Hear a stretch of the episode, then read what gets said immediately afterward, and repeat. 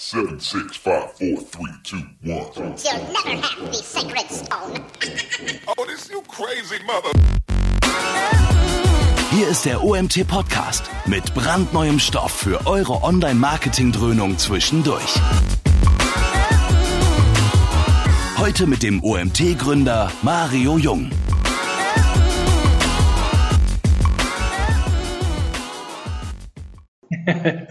okay, ja, ihr hört uns schon zu, ihr seht, wir hätten das vorher abstimmen können. Alles gut. Jetzt, äh, wir kommen zum zweiten Webinar heute, Content Monday, powered by Diva.e, Text Provider.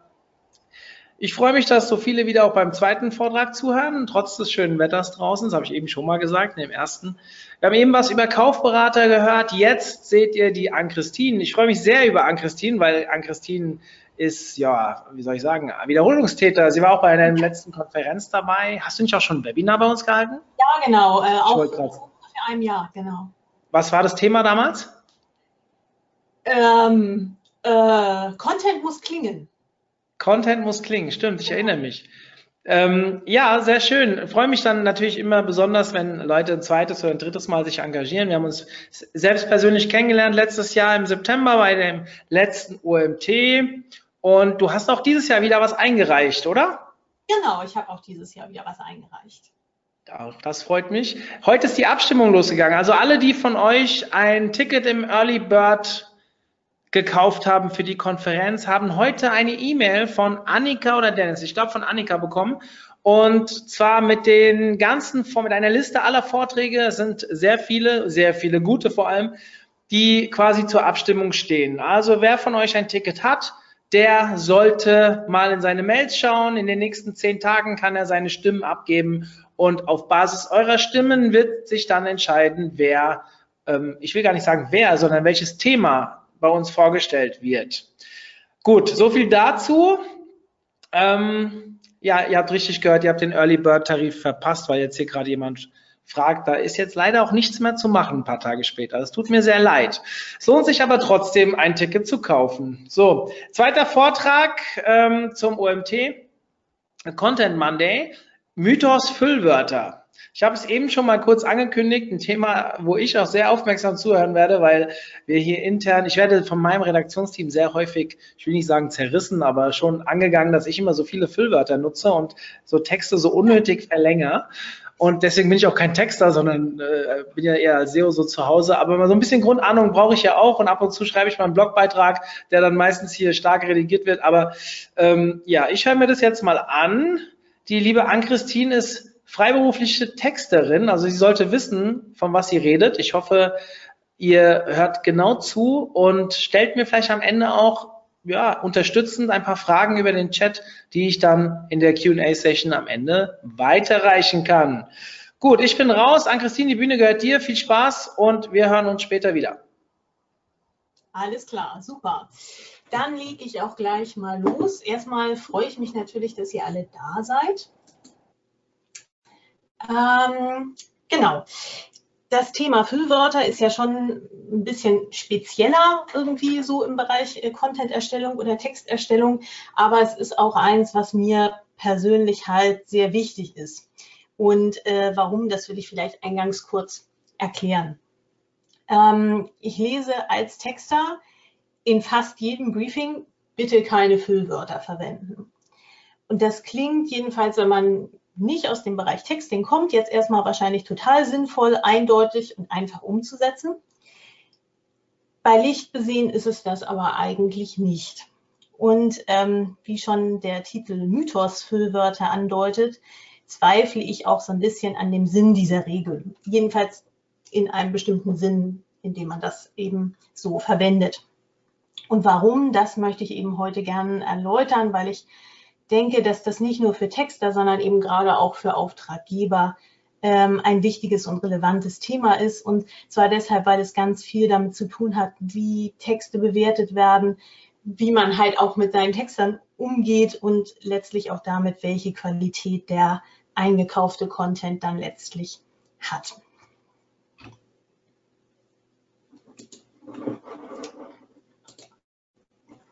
So, wie möchte ich dabei vorgehen? Ich möchte zunächst mal der Frage nachgehen, was überhaupt ein Füllwort ist und warum das gar nicht so leicht festzustellen ist. Ähm, da steige ich ein bisschen theoretisch ein, aber ähm, halt durch. Wir gehen da auch äh, direkt dann auf praktische Beispiele über, die das dann irgendwie auch konkret zeigen sollen. Dann im nächsten Schritt möchte ich an Beispielen zeigen, wie und wo wir das, was man eben gemeinhin Füllwörter nennt, brauchen, um gute Texte und eben vor allen Dingen auch gute Werbetexte äh, zu schreiben. Das ist grundsätzlich jetzt nicht auf Werbetexte beschränkt, sondern gilt für alle Texte, aber aus naheliegenden Gründen ähm, wende ich das dann hier natürlich vor allen Dingen auf äh, Werbetext, auf digitale Inhalte an. Und zu guter Letzt möchte ich einen kurzen Ausblick geben und sagen, was das jetzt für Auftraggeber bedeutet und auch ein wenig erzählen, wie ich als Texter damit umgehe äh, für die Texter, die hier vielleicht auch zuhören. So, ähm, wenn man das Wort Füllwörter googelt, erhält man als erste Treffer so Listen mit sogenannten Füllwörtern. Das hier ist jetzt, glaube ich, äh, Position 1. Das, da habe ich jetzt einfach mal einen kleinen Screenshot da eingefügt. Könnt ihr auch sonst noch mal nachschauen. Ähm, und auch die darauf folgenden Beispiele zu dem Thema nennen alle irgendwie Beispiele dafür, was Füllwörter seien. Okay, also daraus müsste man dann ja schließen, dass es einfach irgendwie Wörter gibt, die aus sich selbst heraus kontextunabhängig so etwas sind, was man irgendwie Füllwörter nennt.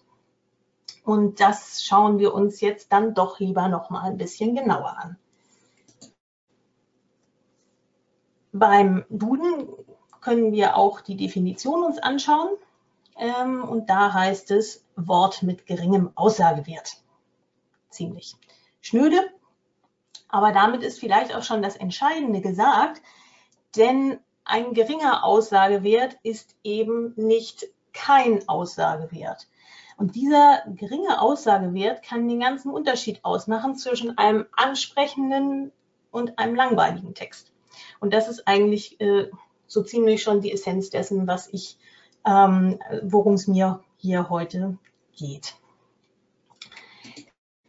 Es gibt noch äh, so ein, zwei weitere essentielle Wahrheiten, die oft übersehen werden, äh, wenn solche Listen mit Füllwörtern zusammengestellt werden. Ähm, ich wiederhole das nochmal. Also die Listen sagen ja, dass diese Wörter eigentlich generell gestrichen werden können. Unabhängig eigentlich von ihrem Kontext, aber das wird dann häufig im Nachhinein, wenn man die Beiträge dann liest, dann doch nochmal wieder aufgeweicht und dann wird dann gesagt, ja, so ganz ohne geht natürlich dann auch wieder nicht. Oder bei den Wörtern, äh, die dann da so stehen, da muss man jetzt einfach nur besonders aufpassen. Ähm, und das ist, das ist wirklich äh, irgendwie ziemlicher Unsinn, weil solche Nachsätze äh, die sind ziemlich schwammig, die sagen eigentlich uns nichts aus. Also ich weiß dann hinterher eigentlich immer noch nicht, äh, was ich jetzt mit den Wörtern machen soll. Also entweder ich soll sie alle streichen, aber dann irgendwie doch nicht. Also das könnte man sich eigentlich alles sparen, wenn man einfach mal sich anschauen würde, was da äh, wirklich dahinter steckt. Und eine ganz einfache logische Sache anerkennen würde, nämlich, dass per Definition Sprache ein Zeichensystem ist und Zeichen sind Bedeutungsträger. Und wenn etwas also keine Bedeutung hat und dann also gestrichen werden könnte, dann ist es eben nicht Sprache. Also das kann dann Sound sein oder Druckerschwärze oder Pixel oder was auch immer, aber es ist eben keine Sprache. Ähm, von daher Wörter, die keine Bedeutung haben und daher sowieso immer gestrichen werden können, das kann es einfach gar nicht geben. So. Ähm, das ist jetzt vielleicht irgendwie ein bisschen abstrakt erstmal. Ähm, da müssen wir noch ein bisschen äh, genauer rangehen, weil wir jetzt irgendwie trotzdem zur Kenntnis nehmen müssen, dass es ja äh, Wörter gibt, die auf solchen Listen landen und die offenbar von manchen manchmal oder auch etwas genereller für überflüssig gehalten werden. Und das muss natürlich schon Grund genug sein, da mal nachzuschauen, was sind denn das so für Wörter und warum sollen die jetzt eigentlich überflüssig sein. So, dann stellen wir zunächst mal fest, Füllwörter Füllwort ist jetzt keine Wortart des Deutschen oder so. Also das ist keine grammatische Kategorie. Wenn wir uns die, diese Listen, also zum Beispiel diese da von Contrast, mal genauer anschauen, dann stellen wir fest, da stehen Modalpartikel drauf, sowas wie doch, eben, eh, gar, rein und so weiter. Und ganz viele Adverbien, Adjektive, ähm, Dinge wie nie, seltsamerweise, anscheinend, bei weitem, dem gegenüber und so fort. Und da sind auch so ein paar Redewendungen dabei, ähm, zum Beispiel in der Regel, in diesem Zusammenhang oder in Wahrheit. So, also diese Liste geht aus meiner Sicht auch schon sehr weit, also im negativen Sinne, aber dass eben ganz viele Adverbien und Modalpartikel als Füllwörter betrachtet werden, ist eigentlich jetzt auch wirklich nicht ungeduldig. Von daher ist es schon äh, ungewöhnlich. Von daher ist das schon irgendwie ähm, äh, repräsentativ.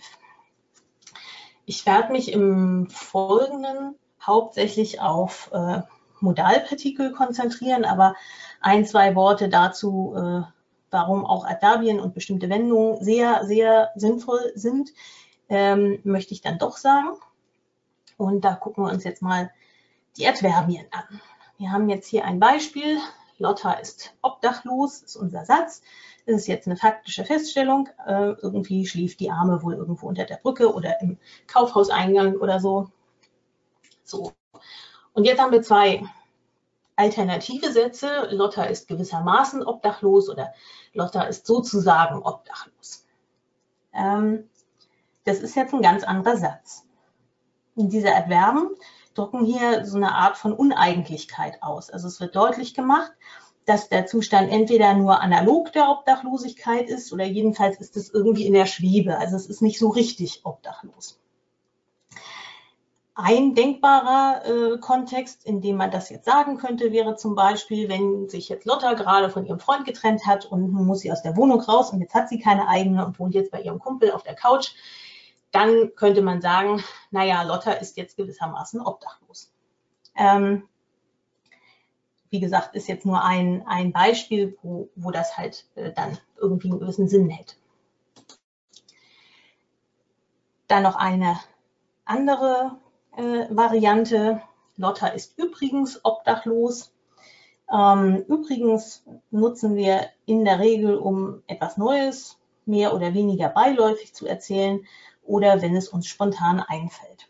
Also Lotta ist übrigens obdachlos, da kann man sich vorstellen, da sind wir jetzt auf dem Klassentreffen und ähm, dann ist da so ein ganz böser äh, Mitschüler oder Mitschülerin, der die sowieso noch nie leiden konnte und lässt jetzt mal so beiläufig fallen. Äh, äh, Lotta ist übrigens obdachlos. Ja, also nun hat sie endlich bekommen, was sie doch eigentlich verdient hat. Auch das ist natürlich jetzt irgendwie bewusst zugespitzt, äh, kann man auch gleichermaßen in tausend anderen Situationen sagen.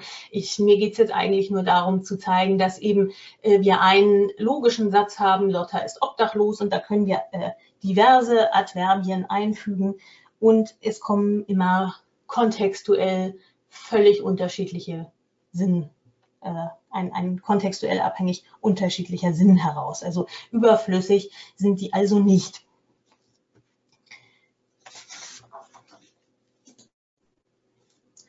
Das Gleiche äh, können wir uns jetzt auch nochmal für so Wendungen äh, anschauen. Auch hier nur ganz kurz äh, zwei Beispiele. Äh, Im Prinzip macht das Sinn, äh, da mildert das im Prinzip die Aussage ab. Also es macht halt irgendwie Sinn, aber nicht so richtig oder nicht so ganz. Ähm, also man erkennt da sozusagen irgendwie einen korrekten Ansatz, aber das ist halt nicht dasselbe wie die Aussage, das macht Sinn.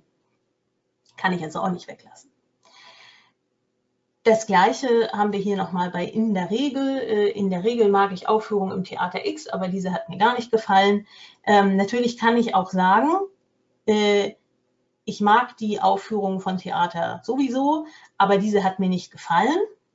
Wenn ich aber das in der Regel einfüge, äh, betont das nochmal eben das Regelhafte, von dem es jetzt in dieser konkreten Situation eine Ausnahme gibt. Ja? Äh, also da ist das äh, sozusagen nicht unverzichtbar, aber es gibt dem Ganzen eine Bedeutungsnuance, die das, das eigentlich Gemeinte eben deutlicher herausstellt.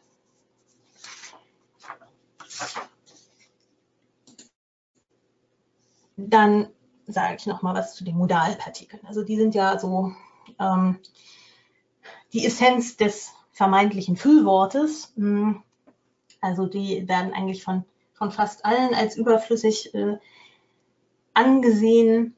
Ähm,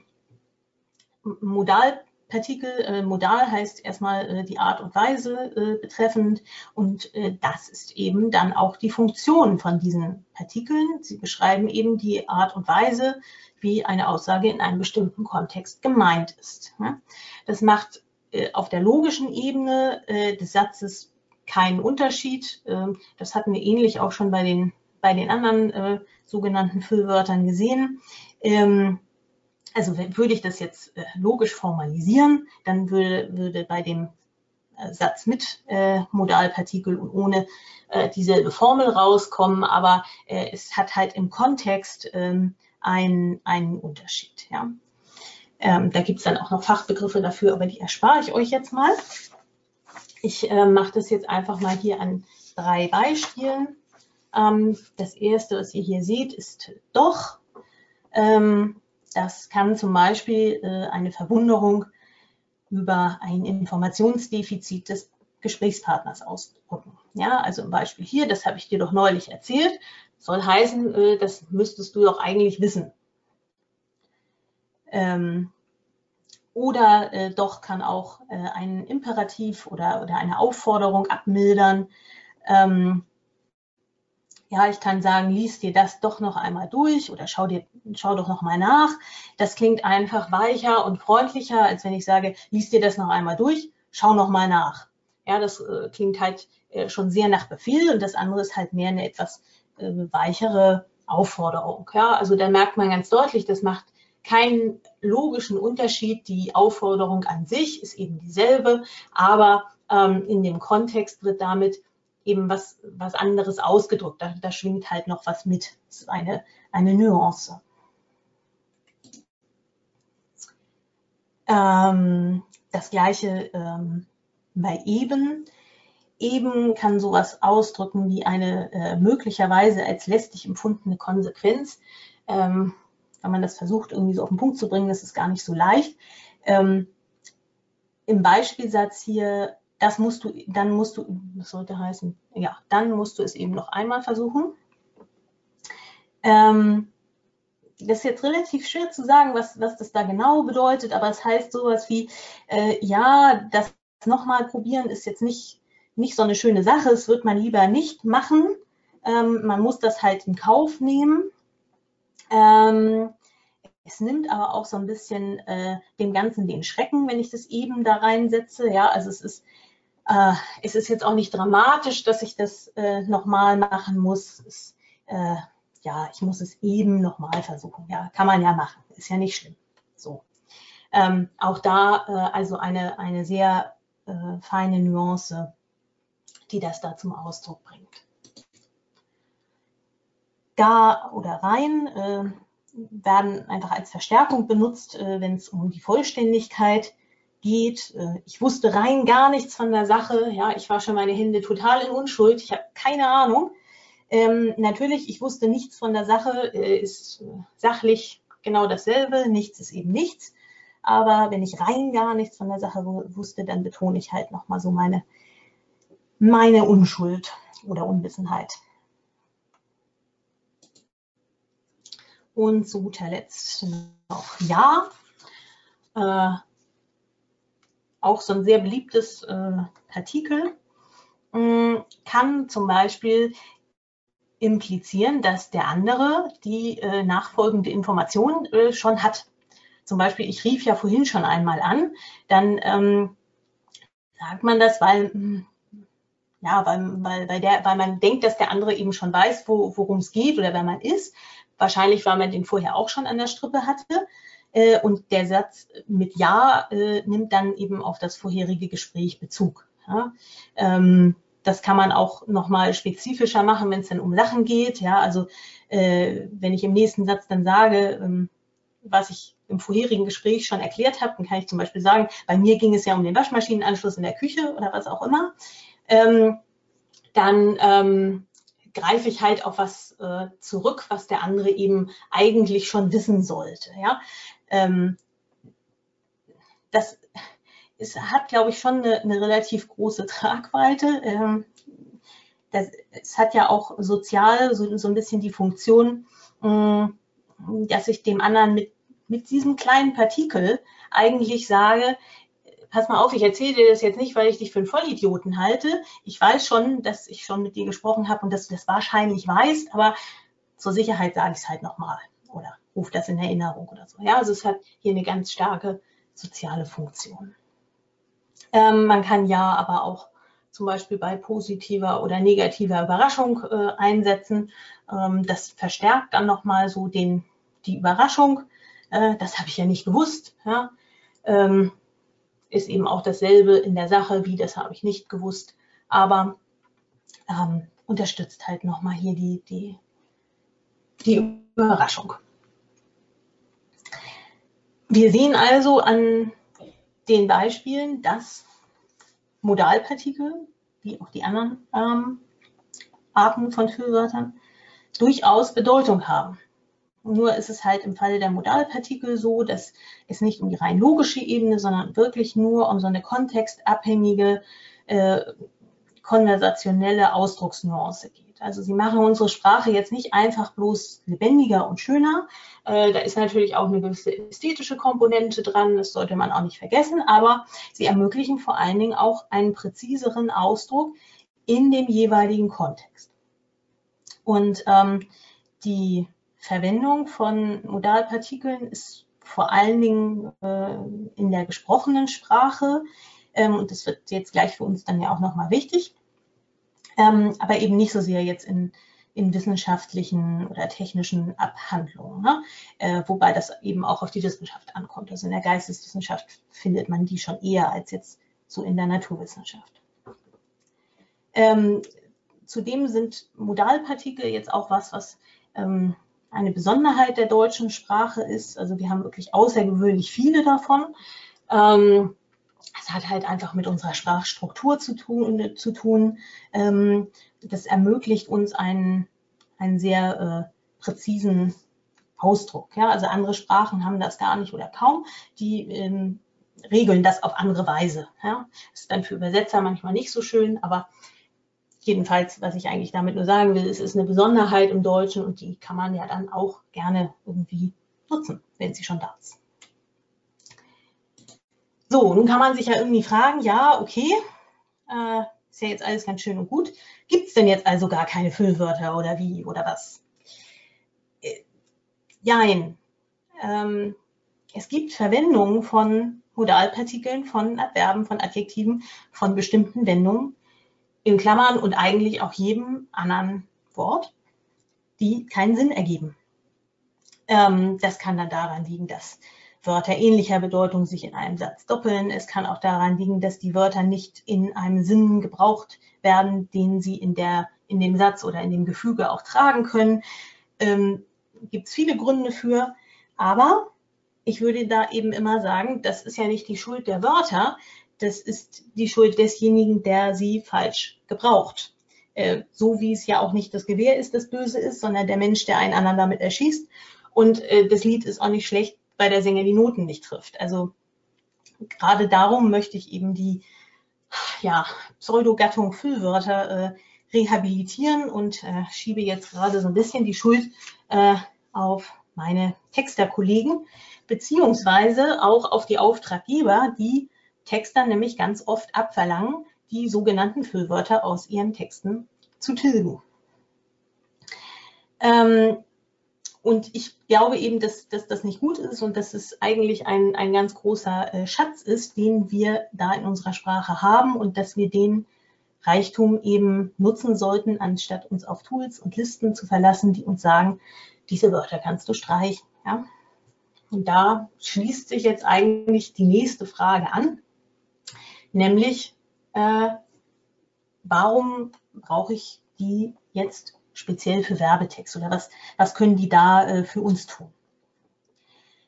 Das ist eigentlich äh, ganz einfach. Wir nutzen für Werbetexte bekanntermaßen eine Sprache, die näher an der gesprochenen Sprache ist als jetzt äh, der formaleren geschriebenen Sprache. Wir wollen halt primär, dass unsere Texte gern gelesen und verstanden werden. Ähm, denn in aller Regel möchten wir ja direkt oder mittelbar äh, damit was verkaufen. Und ähm, wie wir das äh, gerade auch oft mit Füllwörtern ähm, erreichen, möchte ich jetzt äh, im nächsten Teil der Präsentation zeigen. Ähm, das erste Beispiel hier, ähm, das ist äh, aus dem Intro eines Blogbeitrags äh, über Salzerreisen. Ich lese es jetzt einfach einmal vor.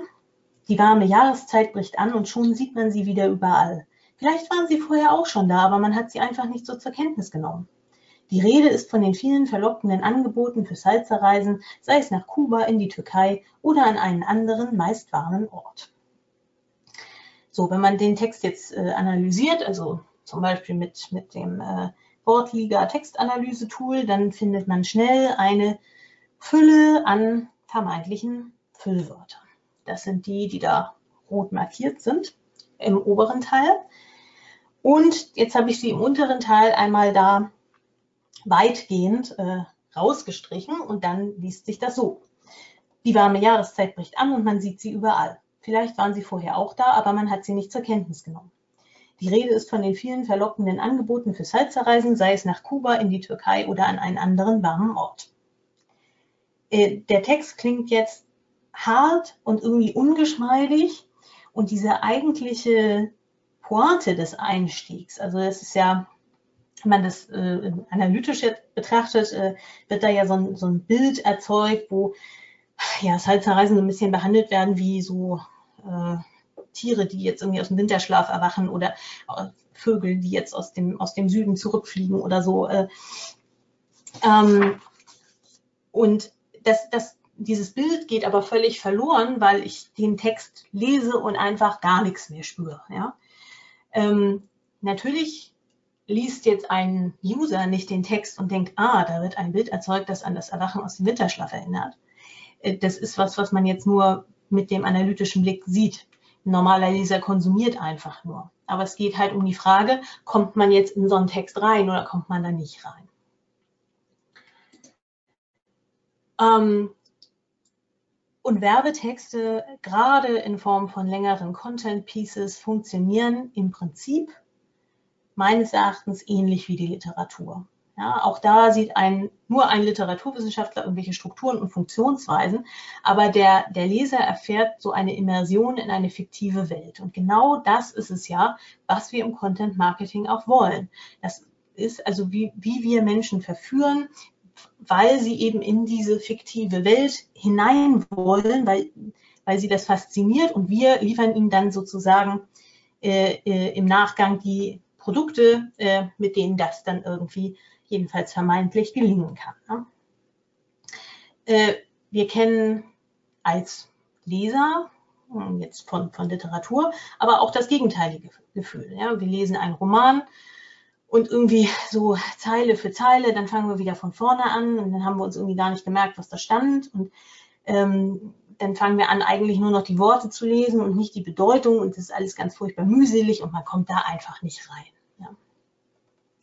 Und Immersion und interessierte Lektüre funktioniert nur bei, bei Werbetext wie bei Romanen, wenn wir auf subtile sprachliche Weise eine fiktive Welt erzeugen, die als Konstrukt funktioniert. Und dafür brauchen wir nicht Worte mit starkem Aussagegehalt, sondern wir brauchen eine geschickte Kombination von nuancierten Worten, die eben subtil in so eine andere Welt entführen. Nun kommt es natürlich vor, äh, dass ich zum Beispiel einen Roman gut finde und meine Mutter oder meine Freundin lesen ihn auch oder fangen den an und sagen, also nee, was ist das denn für ein Scheiß? Ist ja tot langweilig, ja. Oder über die ersten 20 Seiten bin ich gar nicht hinausgekommen. Warum? Ja, weil Geschmäcker eben verschieden sind und weil Wahrnehmungen verschieden sind. Und ähm, die variieren auch bei ein und derselben Person unter Umständen ganz stark, je nachdem, in welchem Kontext ich die eben gerade erwische. Und das ist ja nun was, womit wir im Werbetext ständig zu tun haben. Also wir haben verschiedene Zielgruppen, die sehr unterschiedlich funktionieren. Wir haben aber auch für, für, jeden Einzelnen sozusagen ganz unterschiedliche Frames, in denen wir die ähm, in denen die sich jetzt gerade befinden, wenn die jetzt unseren Text lesen.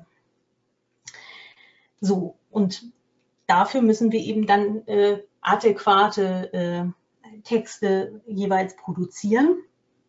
Und da können uns diese Füllwörter, die sogenannten, eben durchaus sehr viel bei weiterhelfen, dass wir ähm, die adäquaten Nuancen eben bereitstellen für die jeweilige Gruppe. So, was soll jetzt aber dann das ganze Füllwort-Mobbing? Warum hassen jetzt denn alle Füllwörter, wenn die doch jetzt eigentlich erstmal so ganz gut sein sollen für Texte? Ist das jetzt, also ist jetzt diese ganze Kritik jetzt irgendwie generell unberechtigt? Nein. Aber wie ich eben schon angedeutet habe, ist der Problem, das Problem eigentlich der Umgang mit den Worten und nicht die Worte selbst. In dem Moment, wo mir ein Tool sagt oder eine Liste sagt, streiche diese Worte, da verlagern wir das Problem auf die Worte, anstatt eben auf die Virtuosität zu gucken, mit denen sie verwendet werden. Ähm, ich habe jetzt mal versucht, ähm, Probleme zu identifizieren, die jetzt speziell bei äh, der Verwendung von Modalpartikeln und äh, Adverbien und den anderen äh, vermeintlichen Füllwörtern auftauchen, die so ein bisschen dazu beitragen können, dass die irgendwie in Verruf geraten sind. Es erhebt jetzt keinen, ein, äh, keinen Anspruch auf Vollständigkeit. Ich habe das einfach mal so äh, versucht, äh, für mich da rauszubrückeln. Ähm, da haben wir zum einen, die können in einem Text stehen, zu dem sie stilistisch einfach nicht passen. Ähm, es kann sein, dass sie an der Stelle ähm, in dem konkreten äh, Kontext eben nichts liefern, nicht passen oder nichts liefern, was den irgendwie äh, erhält. Ähm, es kann sein, dass eben schon ein anderes Partikel oder Adjektiv oder Adverb oder was auch immer im selben Satz ungefähr dasselbe aussagt. Und es kann auch sein, dass der Text einfach rundum schlecht ist und ähm, dann die Füllwörter einfach nur besonders auffallen. Und die gehe ich jetzt nochmal äh, in umgekehrter Reihenfolge durch. Ähm, schlechte Texte. Sie suchen ein tolles Geschenk zu Weihnachten. Schneekugeln sind denkbar und strapazieren Ihr Budget nicht sehr, wenn Sie nicht zu viel ausgeben möchten. Zudem gibt es auch vorgedruckte Karten mit Text, auf denen zum Beispiel mehrere Leute oder auch die ganze Familie unterschreiben können, damit sie so, sich so dem Beschenkten stets ins Gedächtnis rufen. Ein Weihnachtsgeschenk sollte nämlich idealerweise auch Emotionen hervorrufen, sogar wenn es klein ist. Ja, da gibt es einige Füllwörter, die auch in dem Kontext nicht so wirklich Aussagekraft haben, aber die kann ich auch alle weglassen. Der Text ist trotzdem schlecht. Ja. Es gibt da eigentlich äh, keine eine Ursache dafür. Es ist äh, äh, in der Gesamtheit so, dass man eigentlich nicht mehr wüsste, wo, wo man da optimieren sollte. Äh, da kann man eigentlich nur wieder von vorne anfangen, weil die Wortwahl unattraktiv ist und irgendwie ungelenk und irgendwie nicht zu dem, zu dem Kontext passt. Also rundum schlecht. Ähm, und es bringt hier auch gar nichts, wenn ich die Füllwörter da rauslasse. Dann kann es sein, dass wir gedoppelte Partikel haben. Äh, Gibt es zwei Varianten. Das eine ist, man, man, wiederholt einfach dasselbe Wort, wie in unserem ersten Beispiel hier einfach, einfach, einfach.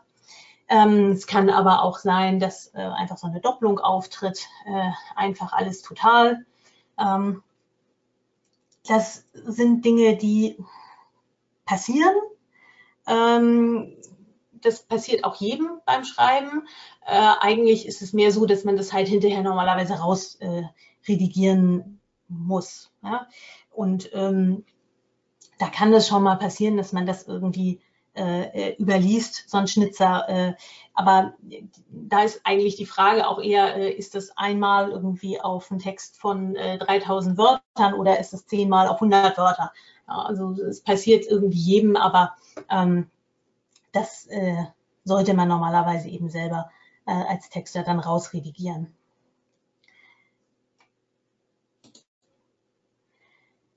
Dann äh, die Frage, passt das jetzt in dem Kontext? Ähm, da gibt es zwei verschiedene Aspekte. Ähm, das eine ist hier, äh, habe ich mal den bekannten Slogan Geiz ist geil äh, genommen, der also da kann man halten, von halten, was man möchte, aber immerhin ist er äh, ins Bewusstsein der Verbraucher gedrungen und er hat ja auch was für sich, was, was eben Slogan braucht. Der ist kurz, der ist knackig, der ist irgendwie dynamisch, wenn jetzt auch vielleicht nicht unbedingt ultra originell. So. Wenn ich daraus jetzt mache, Geiz ist irgendwie schon geil, ist diese ganze Dynamik futsch. Schon deshalb, weil die Alliteration mit dem GG dann nicht mehr funktioniert weil der insgesamt länger geworden ist, aber auch, weil die Worte irgendwie schon eine Abschwächung da reinbringen, die wir hier ja gerade nicht haben wollen. Das heißt, hier habe ich, ähm, wenn ich das jetzt als Slogan nehme, tatsächlich Füllwörter. Wörter, die da stören ähm, und im Grunde genommen das ganze Ding kaputt machen. Das ist ein echtes Füllwort. Aber das liegt nicht daran, dass irgendwie und schon an sich Füllwörter sind, sondern es liegt daran, dass das einfach zu dem, was ich mit dem, mit den drei Worten Geiz ist geil und dem Kontext, in dem sich das äh, befindet, sagen will, nicht passt. In einem anderen Kontext kann man sich vielleicht durchaus vorstellen, dass auch der zweite Satz ganz äh, interessant wirkt, zum Beispiel irgendwie am Ende eines Dialogs oder so. Ähm, ich will da jetzt gar nicht irgendwie äh, eine Kampagne drumherum bauen. Also mir geht es einfach nur da, darum zu sagen, dass je nachdem, was ich mit den Worten mache, was ich mit denen vorhabe, für was für eine Art von Text ich sie nutze, manchmal passen können und manchmal eben nicht. Ähm, und äh, hier würde das jetzt eben nicht passen. Stichwort Abschwächung. Ähm, auch abschwächende sogenannte Füllwörter können manchmal hilfreich sein. Es gibt ganz viele Beispiele für. Ähm, ein Beispiel ist aber ähm, der, der Gesundheitsbereich. Ähm, also wer, wer im Gesundheitsbereich textet, der, der kennt das vielleicht, irgendwelche Nischenseiten, die, ähm, keine Ahnung, irgendein Tee oder äh, alternative Heilmittel und ähm, dann wird da irgendwie haben dann äh, irgendwelche Leute die Erfahrung gemacht, dass das, keine Ahnung, äh, ähm, gegen Kopfschmerzen hilft. Aber dafür gibt es natürlich irgendwie keine, keine wissenschaftliche Verwendung. Aber es wird eben ganz viel danach gesucht. Und jetzt muss in dem Text auch was drin stehen zu, wie hilft das Ding jetzt gegen Kopfschmerzen. Aber man kann das ja gar nicht belegen. Ähm, und da ist eine Methode, die Aussage zumindest ein bisschen abzumildern, äh, dass man sich da eben nicht so weit aus dem Fenster lehnt, dass man solche ähm, äh, Füllwörter äh, da einbaut. Rechtlich gesehen bringt das natürlich gar nichts, das ist äh, mir schon klar, aber äh, es geht ja dann auch so ein bisschen darum, dass, dass man eben was äh, schreibt, was man noch vertreten kann und was auch den Leuten letztlich einen, einen echten Mehrwert noch irgendwie bietet und ihnen nicht irgendwelche falschen Versprechungen macht. Und da äh, ist das schon ganz wertvoll. Ne? Auch das ist nicht unbedingt immer das, was dann Auftraggeber gerne haben wollen. Ähm, äh, da werden die einem dann auch gerne mal rausgestrichen, weil man will das ja verkaufen. Und dann kann man ja nicht schreiben, durchaus. Ne? Dann muss das wirksam sein. Ähm, darüber kann man jetzt sicherlich viel diskutieren. Ich wollte jetzt einfach nur hier einmal so ein Beispiel sagen, wo, wo das wirklich äh, eine, eine sehr starke Funktion auch, auch haben kann ähm, in, auf, auf der Sinnebene. Zu guter Letzt wollte ich noch ein bisschen auf die Stilfrage eingehen. Ähm, da geht es um den Punkt, ähm, ja, äh, äh, nicht, nicht für jeden äh, ist jeder Stil der richtige. Das ist natürlich irgendwie jedem klar. Äh, je nachdem, was meine Zielgruppe ist, ähm, muss der Text irgendwie anders aussehen. Aber das hat eben auch auf der ähm, mm, be bezüglich Füllwörtern äh, eine Relevanz. Ne? Ich habe hier ähm, zwei Beispiele rausgesucht. Das erste ist eine Seite über LEDs, äh, Verwendung von LEDs. Und das ist eigentlich ein ganz äh, manierlicher Text, ähm, der sich eben an Hobbybastler richtet ähm, oder Leute, die eben ihr, ihr Zuhause oder was auch immer äh, auch Industriehallen äh, mit, ähm, mit LEDs ausrüsten wollen. Und wenn ich den halt durch so eine Textanalyse schicke, dann hat der äh, zwar Füllwörter, aber äh, eben nicht so viele. Und äh, wenn man das äh, so ein bisschen, wenn man das ein bisschen reinliest, dann sieht man, es ist halt schon äh, ein sehr schnörkelloser Stil. Aber das passt ja eigentlich ganz gut, weil es ist ja so ein, so ein sehr sachorientiertes Thema. Ähm, das finde ich hier eigentlich ziemlich gut. Umgekehrt, ähm, eine Seite zum Thema Handlettering. Ähm, da erwartet man eigentlich auch schon einen sehr leidenschaftlichen, irgendwie so ein bisschen verspielten Bloggerstil. Und das geht meistens eben auch mit einer erhöhten Anzahl an den sogenannten Füllwörtern einher. Das ist aber eben kein Ausdruck von höherer oder minderwertiger Qualität, sondern das hat was mit zielgruppenadäquater Ansprache zu tun. Ähm, tendenziell würde ich mal sagen, dass ein Stil mit sehr wenig Füllwörtern sehr häufig eher langweilig wirkt. Ähm, aber es gibt eben Fälle, wo das passt und äh, wo, wo auch das wirklich interessant ist und, und, und richtig äh, gut klingt. Ähm, in der Quintessenz muss man einfach sagen, die Verwendungsmenge von Partikeln und Adverbien etc. pp. Äh, und die Qualität des Textes sind zwei im Wesentlichen voneinander unabhängige Variablen. Also das eine hat einfach nichts mit dem anderen zu tun. Was schließen wir denn nun daraus?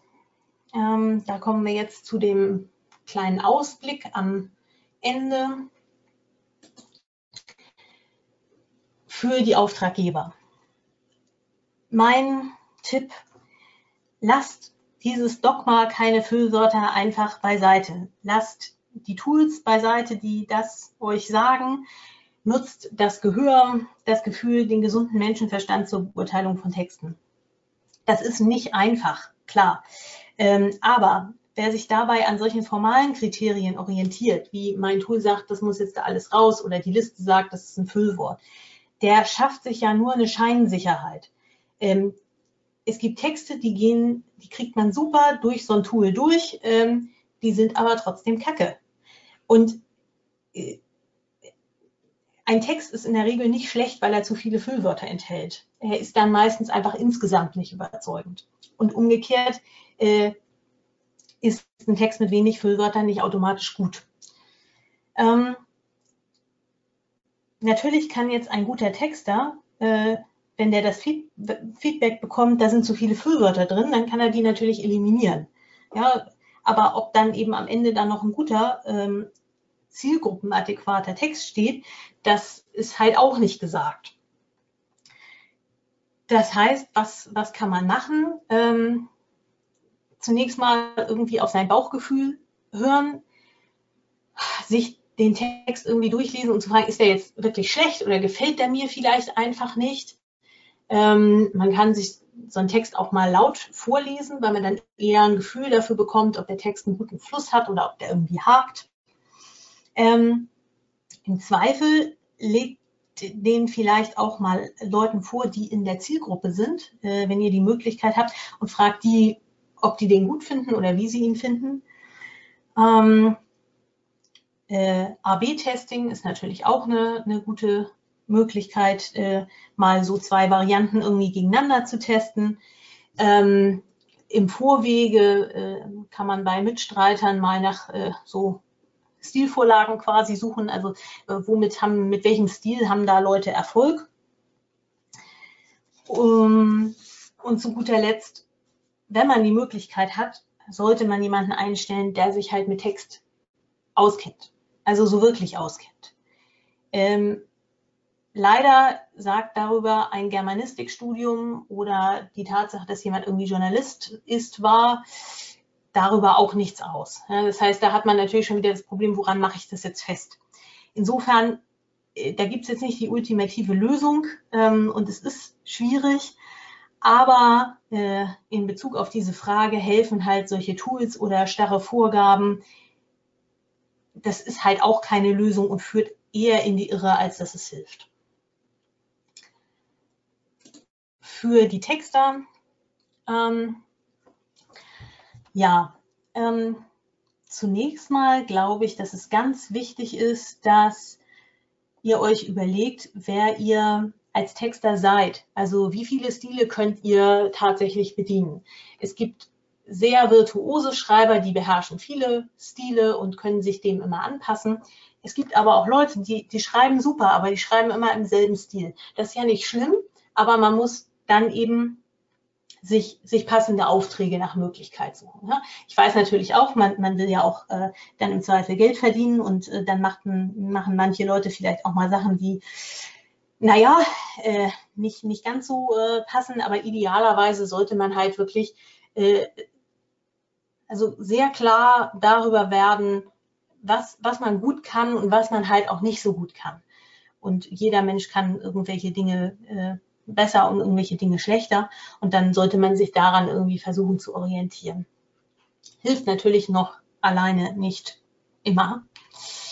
Ähm, grundsätzlich ähm, macht Aufträge nach eurem besten Wissen und Gewissen. Also ich mache das eigentlich immer so. Ähm, ich schreibe einen Text so, wie ich denke, dass der für die Zielgruppe und den Kontext, den man mir äh, mitgeteilt hat, passt und gut ist.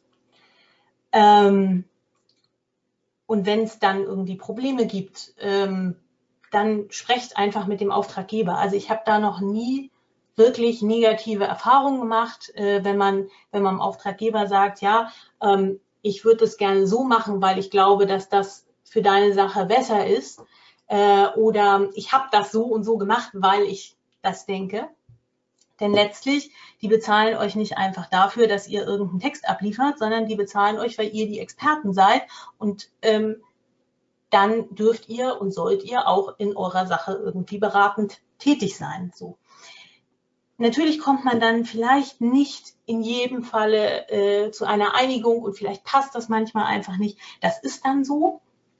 Ähm, aber äh, wenn man das irgendwie sachlich anspricht und einfach äh, sagt, warum man Dinge so, so gerne machen möchte oder gemacht hat, dann ähm, ist das, glaube ich, eigentlich der, der beste Weg. Am Schluss, wenn jetzt jemand als Auftraggeber sich beschwert und einfach immer noch sagt, nein, da dürfen keine Füllwörter rein, die müssen da alle raus, ja, dann macht sie halt raus. Also der Kunde ist äh, am Ende immer noch König und dann macht man das halt. Ich sage dann schon immer, dass ich glaube, dass das äh, einem Text dann vielleicht abträglich ist. Ähm, aber äh, der kriegt dann halt, was er, was er gerne haben möchte, weil dafür hm, werde ich ja letztlich auch wiederum bezahlt. Natürlich ist es dann so, dass man sich im Nachgang fragen kann, okay, ist das jetzt wirklich äh, harmoniert das Verhältnis? Dann kann man sich entscheiden, ob man für den jetzt irgendwie nochmal wieder arbeiten möchte oder nicht. Aber erstmal äh, äh, würde ich oder gehe ich äh, meistens so so vor. Ja, und damit bin ich dann auch schon am Ende und äh, bedanke mich ganz herzlich bei euch fürs Zuhören und äh, freue mich jetzt auf eure Fragen. Ja, an Christine, vielen, vielen Dank. Und ähm, oh, ich höre wieder Steuergeräusche. Jetzt geht's. So. Ähm, oh, ja, vielen Dank für den Vortrag. Äh, das Thema mit den Füllwörtern. Also ich habe ja hier intern auch den einen oder anderen verdonnert, sich das anzuhören. Ich finde das ganz spannend. Ähm, ich, ich, muss deine Kamera ausmachen. Ich höre wieder Störgeräusche. Ich weiß nicht, wie es bei euch draußen ist, aber nee, wenn ich rede, geht's. Ihr könnt mir aber melden über den Chat, wenn ihr ähm, auch diese Geräusche hört. Dann kann ich die Kamera von Ann-Christine auch wieder ausschalten. Ähm, Bitte schickt mir eure Fragen, bevor ich an die Fragen rangehe. Bevor ich an die Fragen rangehe, habe ich noch zwei, drei Kleinigkeiten ähm, von meiner Seite. Die, die eben schon mal im Webinar dabei waren, die ähm, haben es schon gehört, aber es dauert auch nur 30 Sekunden. Wir haben morgen ein Webinar mit dem Felix Beilharz. Morgen um, ich muss gucken, 11 Uhr ähm, zum Thema Social Media und da in dieselbe Kerbe schlagen wir auch am Donnerstag nochmal rein, am 7.6. mit dem Chris Dippold. werden wir nochmal das Thema Persönlichkeit, wie man Erfolg auf Facebook hat, indem man als Persönlichkeit auftritt und so weiter. Ganz spannender Vortrag, den ich letztes Jahr auf der Contentix oder Campix gehört habe und ihn gebeten habe. Ich liege ihm sehr lange schon damit im Ohr, dass er den Vortrag doch auch mal bei uns hält, weil er war wirklich sehr gut besucht und vor allem auch mit einem sehr positiven Feedback gesegnet. Und als letztes für die unter euch, die äh, das Wort DSGVO nicht mehr hören können, und in der DSGVO Hölle waren, aber doch noch ein paar Fragen offen haben. Wir werden auch am Donnerstag, dann um 11 Uhr ist das Webinar von Chris, um 14 bis 17 Uhr, ja, jetzt richtig drei Stunden, wird sich ein Jurist und äh, nicht irgendeiner, sondern der, den ihr vom OMT relativ häufig schon gesehen habt, also sprich der ähm, Carsten Schröder, wird drei Stunden zur Verfügung stehen und eure Fragen beantworten zum Thema DSGVO, die noch offen sind. Schickt sie mir vorher per E-Mail. Ich habe das vorhin schon gesagt, da kamen schon ein paar Sachen rein. Ähm, an info.omt.de und diese Fragen werde ich ASAP, also so schnell wie möglich an Carsten weiterleiten. Und ja, wir werden die versuchen, in den drei Stunden alle ausführlich zu besprechen. Und das alles für Umme. Ja, also einfach reinschauen. Für die, die dann noch mehr wollen, die können im Nachgang, glaube ich, äh, wird ähm, Carsten noch ein kleines Audit-Angebot präsentieren, aber das müsst ihr dann nicht machen. Hört euch erstmal die drei Stunden an und dann könnt ihr selbst urteilen, ob ihr noch weitere Hilfe braucht oder nicht.